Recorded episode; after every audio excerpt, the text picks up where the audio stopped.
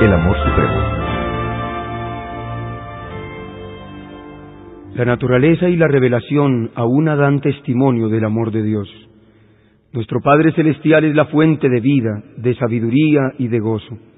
Mirad las maravillas y bellezas de la naturaleza. Pensad en su prodigiosa adaptación a las necesidades y a la felicidad no solamente del hombre, sino de todas las criaturas vivientes. El sol y la lluvia que alegran y refrescan la tierra, los montes, los mares y los valles, todos nos hablan del amor del Creador. Dios es el que suple las necesidades diarias de todas sus criaturas. Ya el salmista lo dijo en las bellas palabras siguientes. Los ojos de todos esperan en ti, y tú les das su comida a su tiempo. Abres tu mano y colmas de bendición a todo ser viviente. Salmos 145, 15 y 16. Dios hizo al hombre perfectamente santo y feliz. La hermosa tierra no tenía al salir de la mano del Creador mancha de decadencia ni sombra de maldición. La transgresión de la ley de Dios, de la ley de amor, es lo que ha traído consigo dolor y muerte. Sin embargo, en medio del sufrimiento que resulta del pecado, se manifiesta el amor de Dios. Está escrito que Dios maldijo la tierra por causa del hombre. Génesis 3:17 Los cardos y espinas, las dificultades y pruebas que hacen de su vida una vida de afán y cuidado, le fueron asignadas para su bien como parte de la preparación necesaria, según el plan de Dios, para su elevación de la ruina y degradación que el pecado había causado. El mundo, aunque caído, no es todo tristeza y miseria. En la naturaleza misma hay mensajes de esperanza y consuelo. Hay flores en los cardos y las espinas están cubiertas de rosas. Dios es amor, está escrito en cada capullo de flor que se abre, en cada tallo de la naciente hierba, los hermosos pájaros que llenan el aire de melodías con sus preciosos cantos, las flores exquisitamente matizadas que en su perfección perfuman el aire, los elevados árboles del bosque con su rico follaje de viviente verdor, todos dan testimonio del tierno y paternal cuidado de nuestro Dios y de su deseo de hacer felices a sus hijos. La palabra de Dios revela su carácter. Él mismo ha declarado su infinito amor y piedad. Cuando Moisés dijo, Ruégote me permitas ver tu gloria. Jehová respondió, Yo haré que pase toda mi benignidad ante tu vista. Éxodo 33, 18 y 19. Tal es su gloria. Jehová pasó delante de Moisés y clamó, Jehová, Jehová, Dios compasivo y clemente, lento en iras y grande en misericordia y en fidelidad, que usa de misericordia hasta la milésima generación, que perdona la iniquidad, la transgresión y el pecado. Éxodo 34, 6 y 7. Lento en iras y grande en misericordia. Jonás 4.2. Porque se deleita en la misericordia. Miqueas 7.18. Dios ha unido nuestros corazones a Él con pruebas innumerables en los cielos y en la tierra. Mediante las cosas de la naturaleza y los más profundos y tiernos lazos que el corazón humano pueda conocer en la tierra, ha procurado revelársenos. Con todo, estas cosas solo representan imperfectamente su amor. Aunque se habían dado todas estas pruebas evidentes, el enemigo del bien cegó el entendimiento de los hombres para que éstos mirasen a Dios con temor, para que lo considerasen severo e implacable. Satanás indujo a los hombres a concebir a Dios como un ser cuyo principal atributo es una justicia inexorable, como un juez severo, un duro, estricto acreedor. Pintó al Creador como un ser que está velando con ojo celoso por discernir los errores y faltas de los hombres para visitarlos con juicios. Por esto vino Jesús a vivir entre los hombres, para disipar esa densa sombra, revelando al mundo el amor infinito de Dios. El Hijo de Dios descendió del cielo para manifestar al Padre. A Dios nadie jamás le ha visto. El Hijo unigénito que está en el seno del Padre, Él le ha dado a conocer. San Juan capítulo 1 versículo 18. Ni al Padre conoce nadie, sino el Hijo, y aquel a quien el Hijo lo quisiere revelar. San Mateo capítulo 11 versículo 27. Cuando uno de sus discípulos le dijo, muéstranos al Padre. Jesús respondió, ¿Tanto tiempo hace que estoy con vosotros y todavía no me conoces, Felipe? El que me ha visto a mí, ha visto al Padre. ¿Cómo pues dices tú, muéstranos al Padre? San Juan capítulo 14 versículos 8 y 9.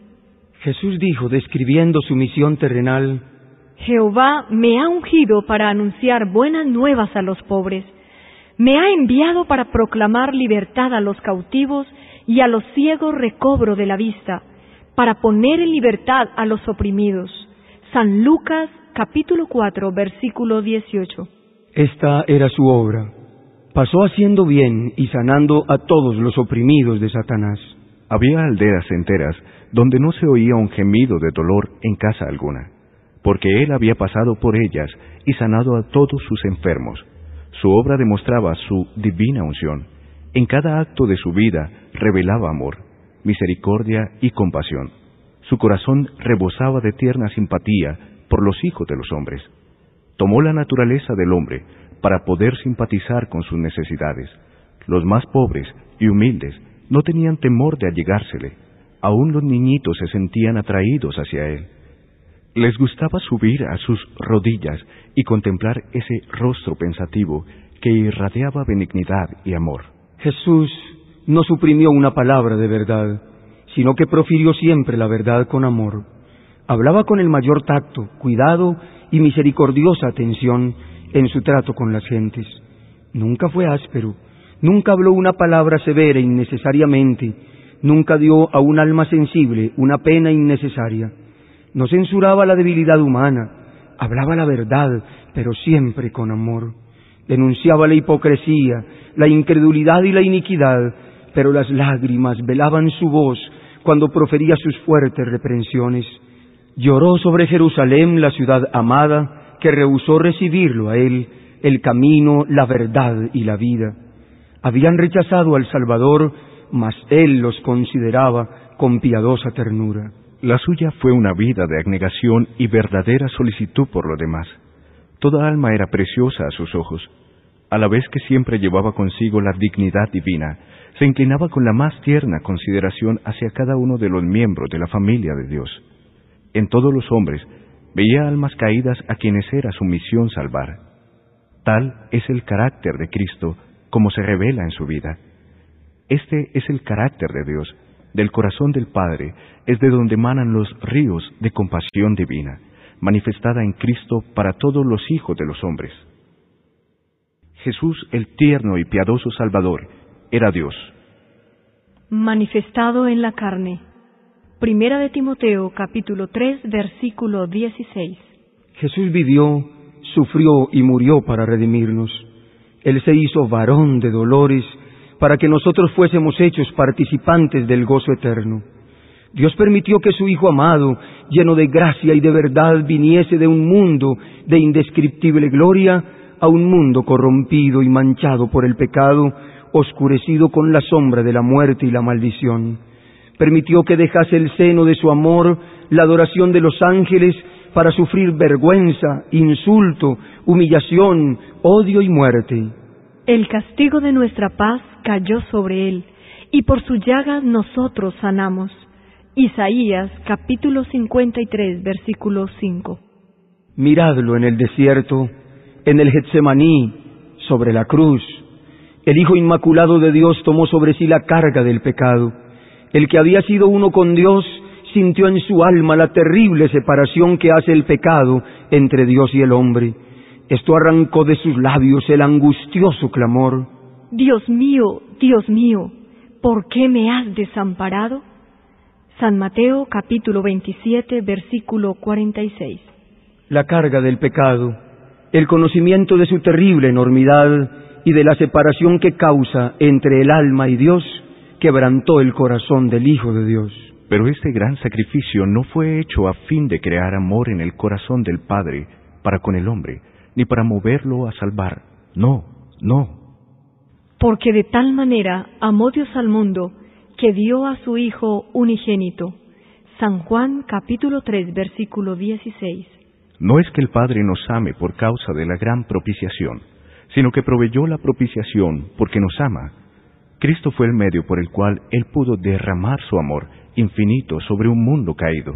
Dios estaba en Cristo reconciliando consigo al mundo. Segunda de Corintios capítulo 5 versículo 19. Dios sufrió con su Hijo en la agonía del Hexemaní, en la muerte del Calvario. El corazón del amor infinito pagó el precio de nuestra redención.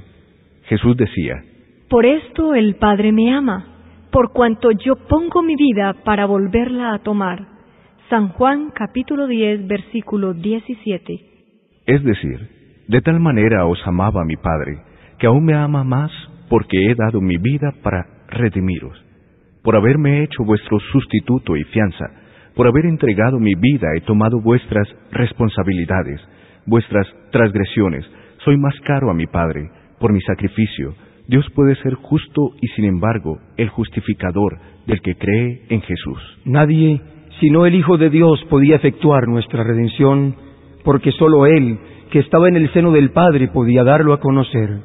Sólo Él, que conocía la altura y la profundidad del amor de Dios, podía manifestarlo nada menos que el infinito sacrificio hecho por Cristo en favor del hombre caído, podía expresar el amor del Padre hacia la perdida humanidad.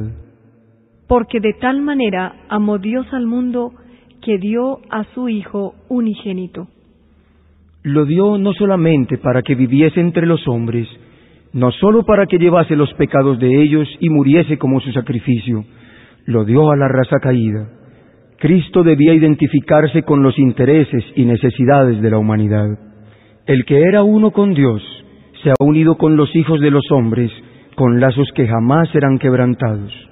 Jesús no se avergüenza de llamarlos hermanos. Hebreos capítulo 2 versículo 11.